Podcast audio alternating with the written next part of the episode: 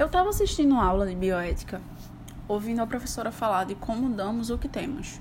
Se damos amor, é porque temos amor dentro de nós. E comecei a ir para um mundo paralelo, no qual minha mente não parava. Eu tenho o perdão dentro de mim. Isso é a coisa mais certa que eu sei. Sempre tive. Porém, o julgamento é tão grande ao nosso redor que costumamos retrair isso e esconder nosso ponto forte, nossa maior qualidade espiritual, digamos assim. Eu sempre fui muito criticada e chamada de besta, idiota. É, ouvi até que eu aceitava que as pessoas me fizessem mal. Até a minha psicóloga disse que eu não posso ser assim, que perdoar tanto é permitir que as pessoas me façam mal e deixar claro para elas que elas podem continuar fazendo. Mas eu acredito que guardar rancor, alimentar o sentimento negativo dentro de mim, relacionado a algo que eu nem tive culpa, que foi outra pessoa que fez, só vai fazer mal a mim. Então eu prefiro perdoar, deixar pra lá e viver bem. Algumas pessoas, eu já perdi a conta de quantas vezes eu perdoei. Mas quem tá contando, não é mesmo?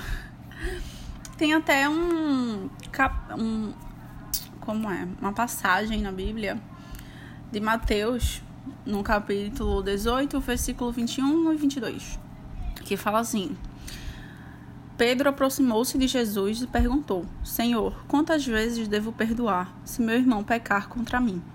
Até sete vezes? Jesus respondeu: Não lhe digo que até sete vezes, mas até setenta vezes sete. Então, tipo, a, a quantidade de perdão não precisa ter limite. É, eu não entendo como as pessoas ficam mal, sem falar e ver as pessoas que amam, gostam, porque estão chateadas, porque a outra pessoa fez algo que vai contra o que ela queria ou o que ela esperava. É, a gente, nós somos pessoas diferentes, criações diferentes, princípios diferentes, e a gente tem que aprender a conviver.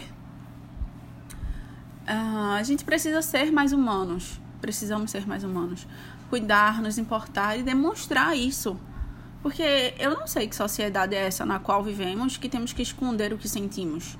Pessoas que veem a mensagem por notificação e esperam minutos ou até horas para responder. Para se fazer difícil, fria ou para não parecer desesperada. Dar bom dia a alguém, sorrir, perguntar se está bem de coração, compartilhar comida, sorrisos, ajudar como puder. São coisas simples, naturais, que a gente podia fazer com qualquer um. Nós vivemos em sociedade, precisamos do outro para viver. Somos um conjunto convivendo em harmonia, ou pelo menos deveríamos, né? Então, qual o problema de fazer o bem? Qual a dificuldade em ser gentil?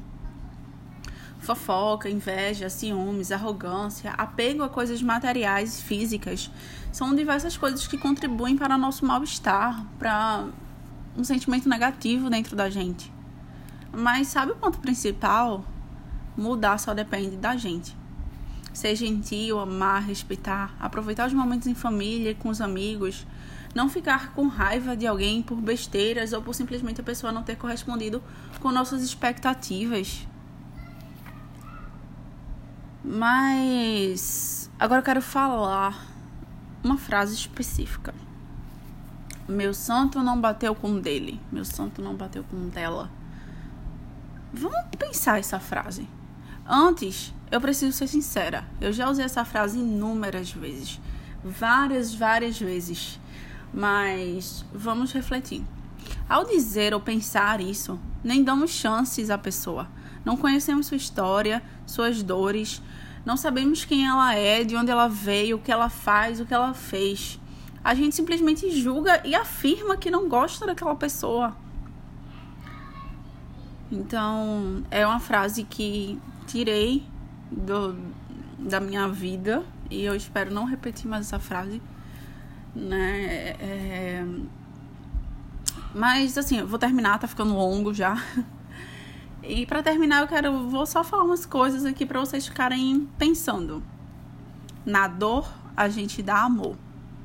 A maioria das pessoas, quando estão estressadas, com dor, mal, se trancam, se isolam, mas elas precisam de amor. Deem amor e recebam amor.